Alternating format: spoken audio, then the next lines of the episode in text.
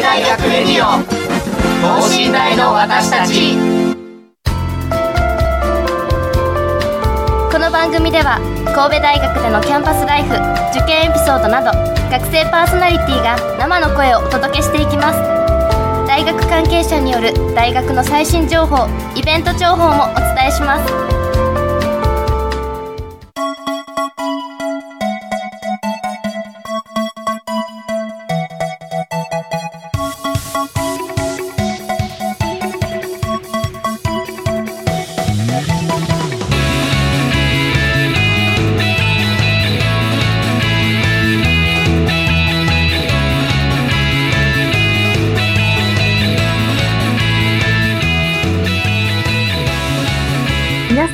ばんは。経済学部2回生の伊藤真理です。本日2月25日は国公立大学の前期試験日です。受験生の皆さん、お疲れ様でした。はい。大半の大学生は今春休みですが、2月25日からあと1ヶ月で春休みが終わって、私ももうとうとう3回生となってしまいます。コロナの影響で去年の入学式も鮮明に覚えているのに、時間が経つのは早いものですね、本当に。3回生になる前に今日のような将来について考える機会に出会えてとても嬉しく思います。今日はこの後公務員ガイダンスもオンラインで受ける予定なので、今日は将来に向けての準備の一日になりそうです。さて、今週は就活支援団体エンカレッジ信頼支部をテーマにお送りします。まもなく私も含め就職活動が本格化しますね。でも高校生や大学生の方でも就活って実際何をするのかわからないという方も多いのではないでしょうか。ということでゲストに就活支援団体のエンカレッジの方をお呼びし、就活の基本を教えていただきたいと思います。それではこの後ゲストの登場です。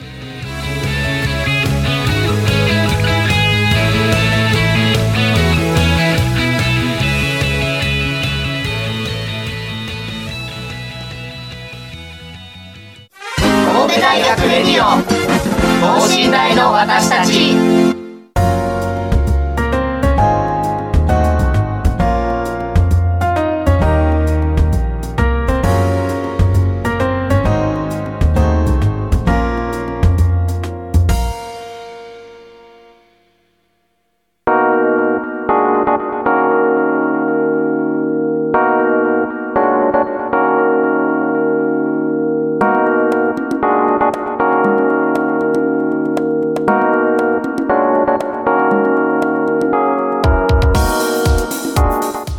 は就活支援団体エンカレッジの3名のゲストの方にお越しいただいています。よろしくお願いいたします。よろしくお願いします。それでは、えー、自己紹介の方をお願いしてもよろしいでしょうか？はい。国際人間科学部グローバル文化学4回生の鈴木直と思います。本日はよろしくお願いいたします。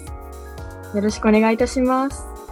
はい。システム情報学研究科修士2年の小松美咲です。よろしくお願いします。よろしくお願いします。はい、えっと、海事科学部4年生の永井あかりです。よろしくお願いします。よろしくお願いします。今日はありがとうございます。私はもう、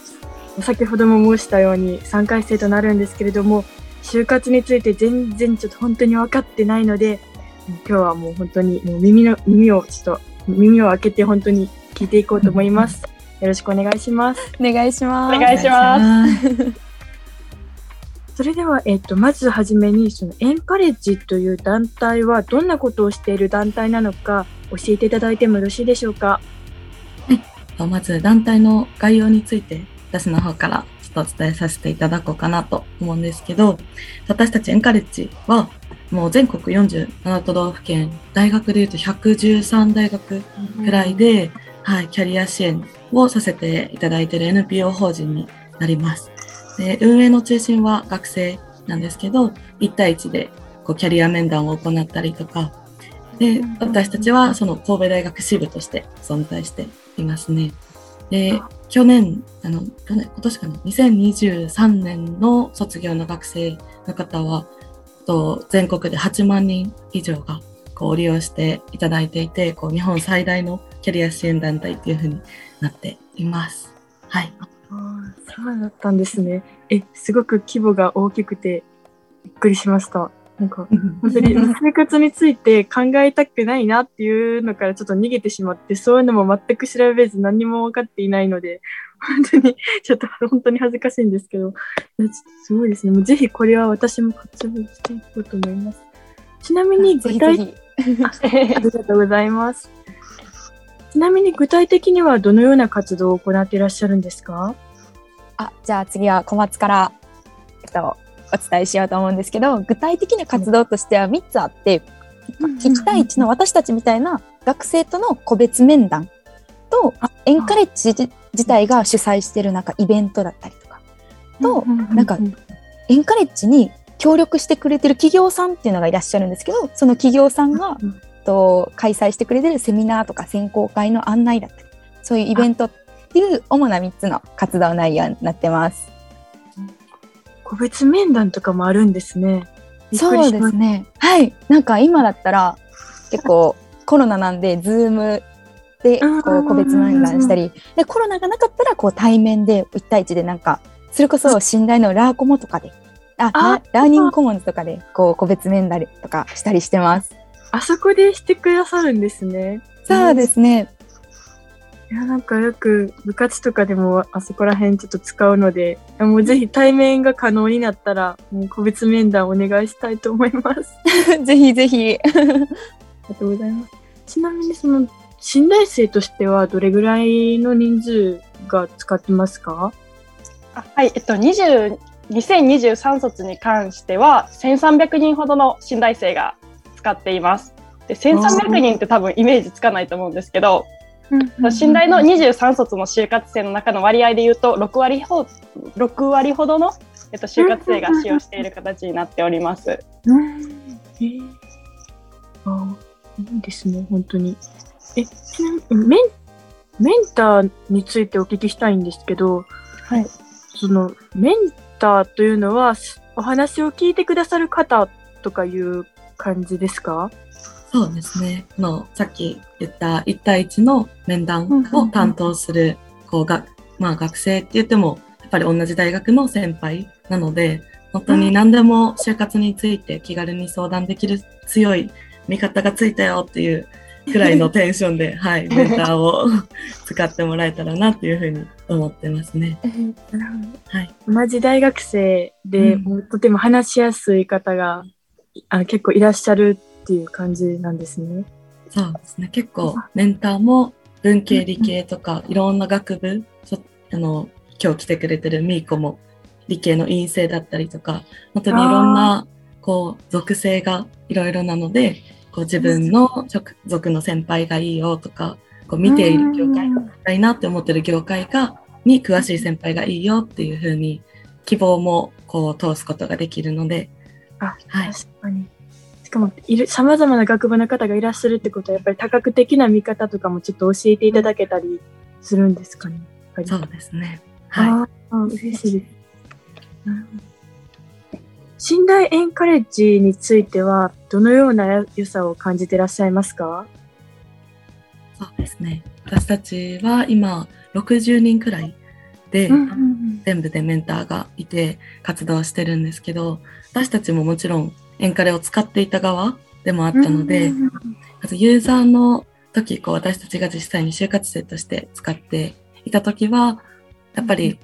なかなか同期って同じタイミングで就活をするから、こう、ライバルになりかねないっていう状況で、なかなか、こう、お互いに話をできないっていう状況があるんですけど、やはり一個上の、こう、頼れる先輩がいるっていうのは本当に就活を通して心強かったなっていうふうに思いますし、あとは ES の添削、エントリーシートっていう書類審査の添削をお願いできたり、あとは面接の練習をしてもらえたりっていうサービスを本当に無料で何回も結構受けれることができるので、そこは本当に私も使ってよかったなって思っているところですね。で、今度はこう先輩になって私がメンターとして活動してる時は、やっぱり後輩の皆さんともいろんなお話ができたりだとか、あとはさっきも言ったいろんな学部からこうメンターとして集まってるっていうところで、やっぱりいろんなこう価値観に触れることができたなっていうふうに思うので、そこはメンターとして活動する良さもあるのかなというふうに思います。はい。なるほど。うんエンカレッジについてとてももう良さが伝わってきました。もう本当に。そうです。よかったです。ありがとうございます。そのエンカレッジに入るとしたら、もう3、3回生の4月ぐらいからもう入っておいた方がいいとか、そういう、なんか時期的な問題ってありますか？そうですね。なんか、入っといた方、ここに入っといた方がいいっていうのは確かにそんな明確にはないんですけど、就活自体が大体こう、2回生の、今伊藤さんみたいな2回生のさ2月3月だったりとか、3回生の4月5月ぐらいから始める方が多いんで、その辺からエンカレッジなんか、こう、サービス受けてくれたりとか、そういう方が多いかなっていう印象ではあります。なるほど。まあ就活って、あ、すみません。ああ早く、そう早く始めれば早始めるほど、まあ、楽なんですよね。だからエンカレッジも、まあ、早く始めたら楽かなっていうので、でも、いつから始めた方がいいみたいなのはないんですけど、早い方が楽って感じですね。わかりました。やっぱり準備とかちょっとバタバタしてしまったりしますか？直前だと。本当に早めにしておいた方が、もう準その調べるのもそうだし、自分について考えるのも、あの、早めにいろいろできるから、だからちょっとやりやすいっていう感じですかね。そうですね。それプラスアルファで、やっぱりうん面接とかグループディスカッションとかって経験がものを言うものなので、うん早めに始めていたら、それだけ成長した状状態で選考に臨めるので、早めに始めるのおすすめですね。うんうんわかりました。ありがとうございます。基本的にはその就職次は就職活動についてお伺いしたいと思うんですけれども、全体的なその春夏秋冬のような感じで、3回生の春夏秋冬、4回生の春夏秋冬で、あのスケジュールを分けると、大まかに言ったらどんな感じの流れになるんでしょうか？そうですね。なんか業界によって結構変わってくるんですけど、なんかし新大生にちょっと人気めの日系大手企業っていう枠組みでいくと、そうですね。ちょっと春夏秋冬、に2月、2年生の冬とか3年生の春、今とかからですね、ぐらいに大体こうちょっと就活を始める、就活を意識し始める、まあエンカレに入ってもらったりとかもあるんですけど、はい。意識し始めて、3年生の5月から7月ぐらいで、夏インターンっていうインターンがあるんですけど、就活の第一歩目ですね。そこのインターン選考。で、選考に受かったら次、8、9月夏休みぐらいでインターンに行く。で、10月、12月でまた秋冬インターン選考。12月、1月冬で冬インターン。で、そっから本当に就活、本選考って感じの流れになってますね。ああ。インターンもインターン選考に受からないとその会社に行けないんですね。そうなんですよね。なんか、例えば選考とかだ、本選考、本当に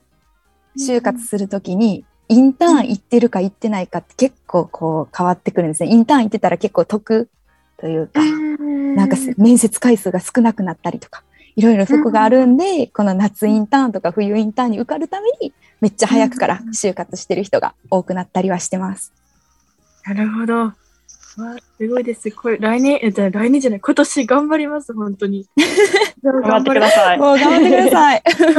りがとうございます。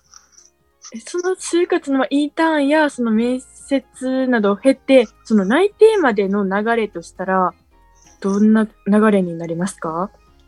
そうですね。あまず、インターンか、まあ、インターンに行ってなくても、もちろん本選考に乗れるんですけれども、例えばインターン選考の場合、インターンに参加して、まあ、そのまま優遇ルートとかで、まあ、あのエントリーして、ES とか、まあ、グループディスカッション、面接とかなどの選考フローを勝ち進んで内定を取るっていうことになってて、もちろんインターン参加してない場合は、まあ、普通に解禁と同時にエントリーして、まあ、同じように ES グループディスカッション面接を通過して内定を勝ち取るっていう形になっております。ああ、なるほど。内定という響きだけで、おーすごいな。内定を取るという響きがちょっと目標になってしまいそうなんですけど、うんそこに向けて 頑張りたいと思います。ちなみに就職活動で、あの、大変だったことや、その、3名の方の体験談みたいなものをお伺いしてもよろしいですか？じゃあ私からやらせていただくと、まず大変だったことは、はいやっぱり就職活動へのモチベーションのこう維持かなっていうふうに思います。伊藤さんも言ってくれてたんですけど、やっぱり自分の将来と向き合うことって結構なんか果てしないなっていうふうに思ってて、でさっきみーこも説明してくれてたようにもう今だったら早い人は2回生の冬から4回生のこう夏ぐらいまでずっとこう結構長い期間続く就職活動というものなのでそれに対してこうずっと頑張り続けるっていうのが結構大変だったなっていうふうには思います。あかりんはどんなことが大変やった？私が大変だったことは、まあ、やりたいことが見つからなかったことですね。やっぱり就活って志望動機とかしっかり語らないといけないですし、かつなんかキャリアプランみたいなのを結構明確に話さないと内定とかいただけないんですけれども、まあ、そこで自分のやりたいことっていうのが見つからなかったっていうのが、まあ、大変だったことですね。うん。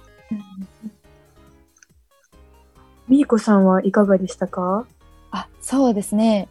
私はちょっと趣旨は2人と変わっちゃうんですけど 私なんかこう大学院に行ってと研究しながら就活するっていう感じでこうなんか時間の使い方というか研究との両立両立っていうのが結構大変でした。なんか院生だと大学院1回生 M1 って言われてるんですけど M1 の時に結構就活するんですけど M1 ってなんか研究2年目ぐらいでみんなどんどんこう学会に出したり論文出したりって一番研究を頑張らなきゃいけないような時期なのでいっちゃん頑張らなあかんことが2つあるっていうのが結あ構しんどかったなっていうふうに思ってます。あー、なるほど。なんか友達とかでもその就職を伸ばしたいからなんか大学院に行くみたいな感じの考えの方もちょっといらいいるんですけど でも逆になんか大変になってしまうのではないのかっていうのを今のお話で思いましためっちゃ。そうですね確かにこう学生の期間を延ばしたりとか、まあ、院に行って就活するってことは多分学部でも就活できるチャンスあるんで、まあ、チャンスが2回あるっていう面ではいいかもしれないけど時間的には結構しんどいかなとは思ったりします。なるほど。飲酒も結構なんか倍率とか高いですもんね。そうですね確かに学部とかにもよるかもしれないんですけど、まあ、落ちる可能性もなくはないというか。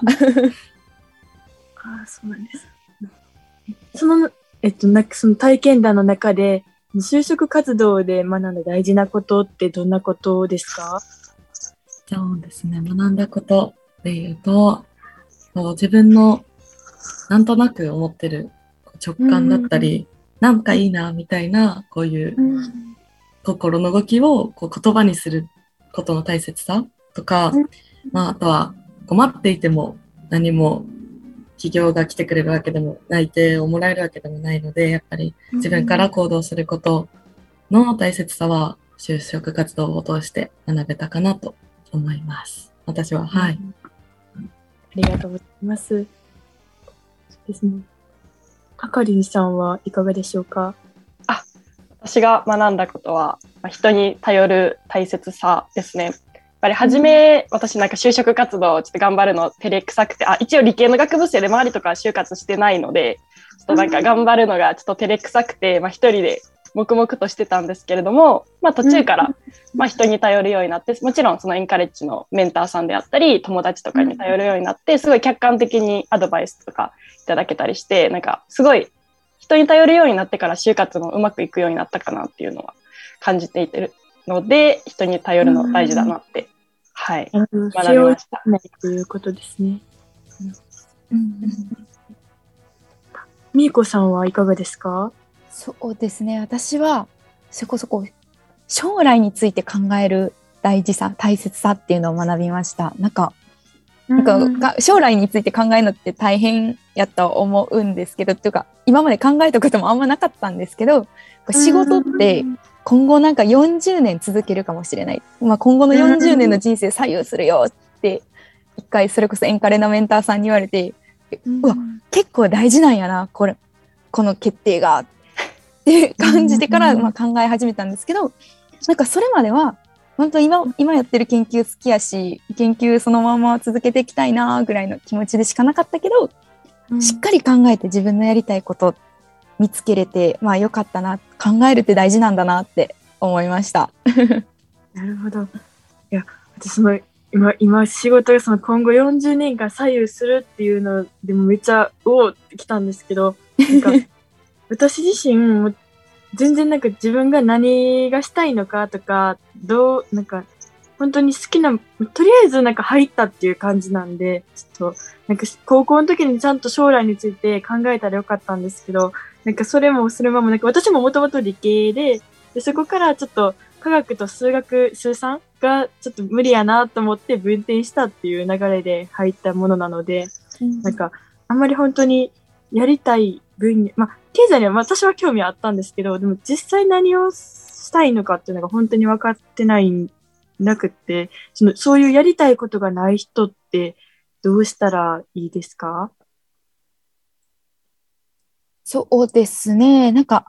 よく就活的に言うと、ありたい姿から考えるってよく言われてるかな。なんか、それ、バッて言われても漠然として意味わからんとは思うんですけど、なんか私とかだったら、こう自分の将来像、どんな人間になりたいかとか、どんな性格になってたいとか、とか、ありたい生活、どんな生活して、してたいのかなとか、作りたい未来とか、なんか、を達成するにはどうすればいいのかとか、じゃあなんかありたい姿をどのような手段でこう作っていくのかとか、なんかそんな風にやりたいことを探していったらいいのかなって思ったりはしてます。ああ、なるほど。あありがとうございます。ちょっと自分と向き合って、もう本当にもう今のうちから始めていこうと思います。ちなみに、私は2回生なんですけれども、その、大学生や高校生のうちからその考えておいた方がいいことってありますか？考えておいた方がいいことですね。あ、考え、はいはい、はい、はい、わかりました。はい。やもちろん高校生の時から自分のキャリアについて考えるっていうのはすごい大事なことだと思います。今って多分基本的にみんな就活するってなって初めて自己分析して自分ってどんな人間なんだろうって知って自分の将来について考えるっていうのがまあ一般的なもうほとんどの大学生の過ごす道なんですけれどもそれって別に高校生でもできることだと思いますし大学1年生でもできることだと思っててで自分について知るとか自分の強みを知って自分がどんなことがしたいのかって自分はどういうのどういう強みを伸ばしたらいいのかって早く知った方がまあいいと思うんでそういうのあの早いうちからしといた方がいいんじゃないかなって思います。わかりました。ありがとうございます。就職活動についても本当に大学生、もう2回生になって、2回生の終わりになってしまいましたが、もう今このラジオを聞いてくださっている高校生、大学生の方も今、あの、3名のゲストの方のお話をもとに考えていただけたらなと思います。ちなみにそのエンカレッジとしての今後の活動予定はどの、どのような流れになってますか？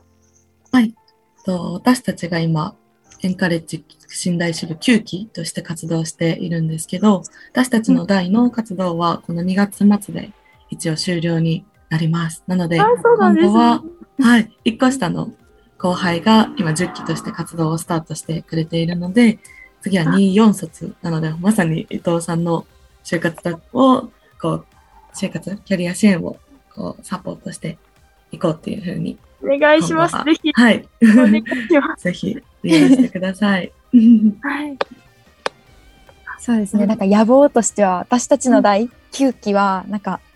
新大生の2023年卒業のうんうん6割ちょいぐらいの人たちの就活っていうのをサポートしてきたんですけど、もううんうん1個下10期の代ではもっともっとたくさんの方にこう、価値提供というかキャリア支援していきたいなって、なんか、私たちのエンカレッジ知らずに就活して後悔してしまう人を少しでも減らしていきたいなと思ったりはしてます。うんうんうんいや本当に後悔はしたくないですね。ちゃんと今、今考えて、あの、やらないといけないんですけど、もう、多分私のように、まあ、私じゃなくてもその考えていらっしゃる方もいると思うんですけど、私みたいにちょっと、あまだいいかなっていう感じで先延ばしにされてる方もいると思うので、もうぜひエンカレッジの方に、あの、いろいろと、あの連絡して、もう本当に自分と向き合っていくのをサポートしていただけたらなと思います。ちなみ、あ、それでは、えー最後にリスナーへのメッセージをお願いしてもよろしいでしょうか？はい。まああのまあ就活って思うとちょっとねあの気が重くなったりする方とかもいると思うんですけれども、とりあえずまあ今皆さんにしてほしいことは目の前のことに全力で取り組んでそれを頑張り通してほしいなっていうのが伝えたいことです。やっぱり就活って自分の頑張ってきたこととかを話す機会とかも多くて、まあ皆さんが目の前のことを全力で頑張ることがまあ就活でうまくいくのにもつながると思うし、まあ就活とか関係なしになんかね全力で頑張ってたら人生もあの輝くと思うんで、はい、頑張ってください。以上です。ありがとうございます。いや、本当に、いや、この後、公務員ガイダンスも受けようかなと思ってるんですけど、まず公務員にするか、その、就活をするか、それともまあ両方をちょっと頑張ってみるかっていうところからも、ちょっと悩ん、悩んでるところで、とりあえずなんか、もう本当に今日、就活についてお話聞けて、で、この後、公務員ガイダンス、おーめっちゃ将来についての一歩の日やなとか思いながら、このラジオに臨ませていただいたんですけれども、もうこれからもう本当に、もうとりあえずもうここで宣言したいなと思うのは、もう自分で後悔しない就活をするっていうのをもう頑張ってやっていこうと思います。大事です。ありがとうございます。そ。れではまたあのエンカレッジの方にもぜひちょっとお世話になろうと思います。今日はありがとうございました。ありがとうございます。ありがとうございます。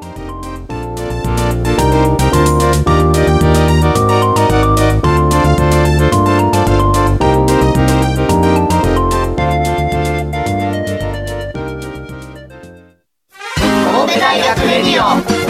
等身大の私たち